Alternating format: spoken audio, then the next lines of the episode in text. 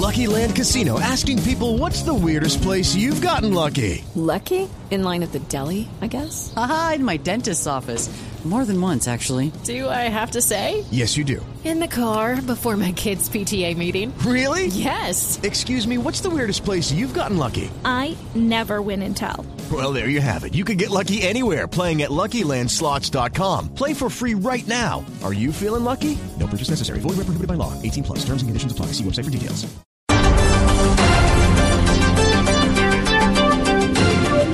10 de la mañana, dos minutos. Estas son las noticias en Blue Radio. Con un acto de honor y memoria es conmemorado el Día de las Víctimas del Conflicto Armado en el Cementerio Universal de Medellín. La información la tiene Kelly Arango.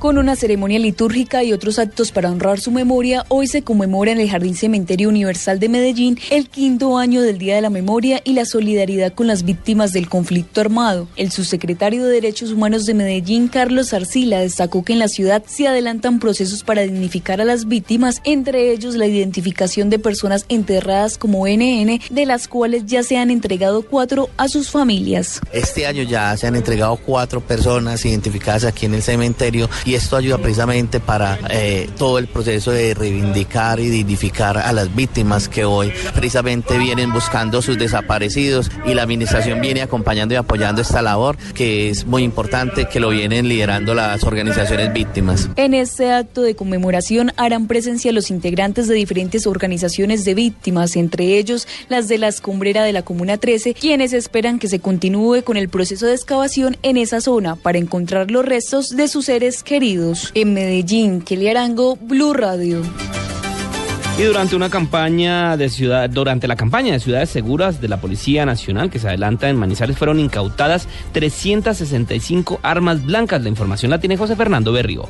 Durante operativo relámpago de 24 horas, la Policía Metropolitana de Manizales realizó patrullajes por todos los barrios de las 11 comunas de esta capital, donde por medio de registro a las personas encontró y decomisó un total de 365 armas blancas, en su mayoría navajas. Según el informe del comando de la institución, les fueron incautadas a jóvenes, hombres y mujeres entre los 16 y los 25 años de edad. La medida está encaminada a reducir los casos de lesiones personales y hurtos que en lo que va corrido del año registra a 83 personas capturadas por estos delitos. En Manizales, José Fernando Berrío Becerra, Blue Radio. José Fernando, gracias y mucha atención a esta noticia porque el Instituto Nacional de Salud confirmó que en lo que va del año 55 menores han muerto en el país por enfermedades asociadas con desnutrición. La noticia la tiene David Gallego. Miguel, así es, muy buenos días. Los saludo desde Chaparral, municipio del departamento del Tolima. Según el Instituto Nacional de Salud, hasta la fecha se han notificado 55 muertes de niños menores de 5 años por y asociados a la desnutrición. Sigue siendo el departamento de La Guajira, lamentablemente, el más afectado con 14 casos, seguido por el departamento de Magdalena con 5 y el departamento en donde nos encontramos en este momento, el del Tolima, con 4. En esta semana se notificaron cinco muertes y se descartó una en la capital de la República. Vale aclarar que los casos de esta semana, que fueron más de tres, aún no se han contabilizado y podrían ser más si contabilizáramos los menores que superan la edad de cinco años. Desde Chaparral, en el departamento del Tolima, David Gallego Trujillo, Blue Radio.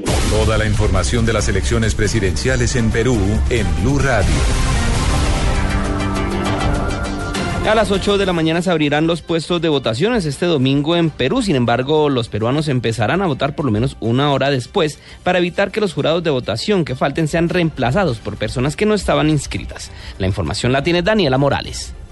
Hola Miguel, buenos días. Los saludo desde la Plaza de Armas de Perú, uno de los lugares más custodiados por la fuerza pública ya a pocas horas de que empiecen los comicios.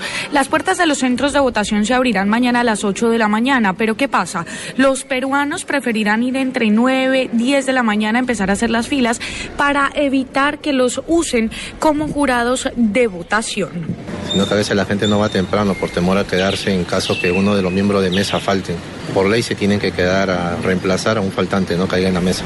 Bueno, tienen que tener un motivo muy grande, de repente por tema trabajo, en que no se pueda quedar, pero mayormente se quedan porque son obligados por la fuerza policial o militares que están en ese momento. Para algunos observadores esto genera algún tipo de inseguridad en las elecciones, sin embargo habrá más de 79 integrantes de esta comisión para evitar cualquier tipo de delito. Desde Lima, Perú, Daniela Morales, Blue Radio.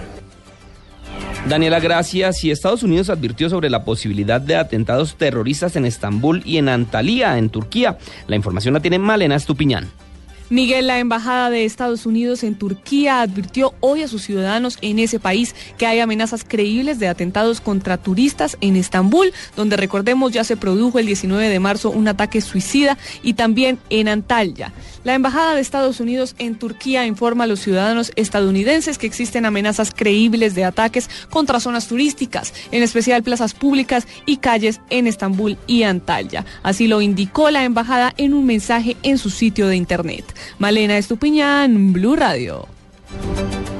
Y a las 17 minutos de la mañana vamos a conocer la actualidad deportiva porque el mundo ya reaccionó al gol que anotó James Rodríguez hoy con el Real Madrid. Los elogios no se han hecho esperar. La información la tiene Marina Granciera. Así es, Miguel. Ah, muy buenos días. El minuto 51 del partido entre el Real Madrid y el que está ganando el conjunto merengue cuatro goles a cero. El primero fue del colombiano eh, James Rodríguez, que abrió la victoria del Madrid. Y el diario Marca escribió zurdazo al palo del portero preciso y fuerte que supiera a riesgo. Y el diario escribió gol de James Rodríguez, cómo golpeó la falta al palo del portero con tal potencia y colocación que riesgo no puede hacer nada para atajarlo. Y así narraron los españoles de la cadena Cope el gol del colombiano. Va a reventarla. ¿Quién Cristiano o va a ponerla quién James? Ahí están los dos. Toma carrera James, chuta James, gol. Y gol. A su palo. De James Rodríguez. Interior de pie izquierdo. Balón al palo del portero. Riesgo no lo ve, se tira tarde. Marca James. Marca el colombiano. Marca Rodríguez. Real Madrid 1. Eibar 0. Ha ido por abajo, pero al palo del portero está convencido. Así que se puede acusar a, a riesgo, sí, pero también es que James tiene buen golpeo. Ahora es increíble que Madrid no saque provecho de este jugadorazo y más increíble que este jugadorazo no saque provecho de sí mismo. Pues muy bien, y está calificado por el portal WhoScore.com a esta hora con 7.5 el colombiano James Rodríguez tras, recordemos, anotar el primero del Real Madrid frente al Eibar. Ahora pasamos a las noticias del ciclismo, porque a esta hora ya terminó la carrera contrarreloj de la Vuelta al País Vasco, JJ Osorio.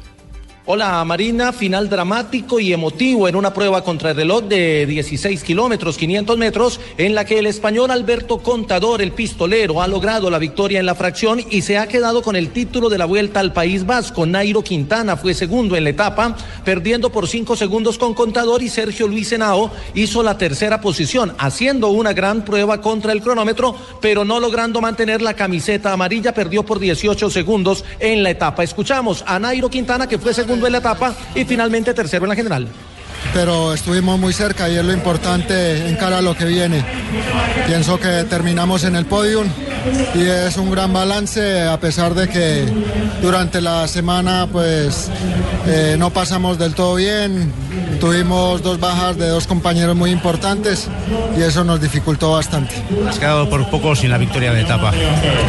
Sí, bueno, con un mal sabor por la victoria de etapa, pero bueno, seguimos adelante el y seguimos podio final entregó a Alberto Contador como gran campeón, Sergio Luis Henao por tercera vez es subcampeón de la Vuelta al País Vasco y Nairo Quintana en el tercer lugar, es el quinto podio internacional para ciclistas colombianos en la temporada 2016 y es la cuarta victoria en la Vuelta al País Vasco de Alberto Contador. Sergio Luis Henao sube al tercer lugar de la clasificación UCI Pro Tour para profesionales y en la Vuelta al País Vasco cuatro colombianos se en los 15 primeros lugares de la general. Muy emotiva, pero la victoria fue para un español. El ciclismo con John Jaime Osorio en Blue Radio.